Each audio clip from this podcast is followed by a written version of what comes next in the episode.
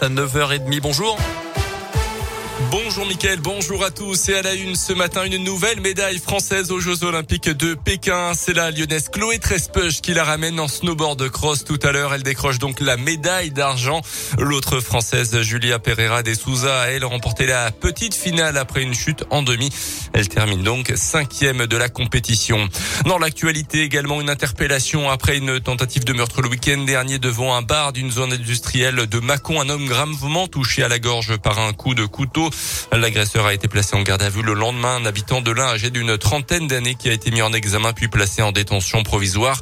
D'après le progrès, le suspect a reconnu en partie les faits expliquant avoir été provoqué selon lui. Un petit coup de pouce en pleine crise de l'énergie. Le patron de Total a annoncé ce matin un chèque de 100 euros pour 200 000 abonnés au gaz en situation de précarité et une baisse de 5 euros pour un plein d'essence de 50 litres pendant trois mois à partir de la semaine prochaine.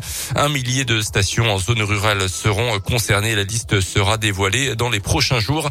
Notez que la hausse des prix n'est malheureusement pas encore terminée. Elle va durer plusieurs mois, peut-être jusqu'à l'été prochain. Euh, L'INSEE prévoit une inflation allant jusqu'à 3,5%. Et puis l'alerte lancée par l'établissement français du sang. Hier, les réserves n'ont jamais été aussi basses dans le pays. Il manque en effet 30 000 poches de sang sur un stock minimal global de 100 000. C'est du jamais vu pour faire un don. Euh, rendez-vous euh, dès maintenant et prendre rendez-vous sur le site don de sang.efs santé.fr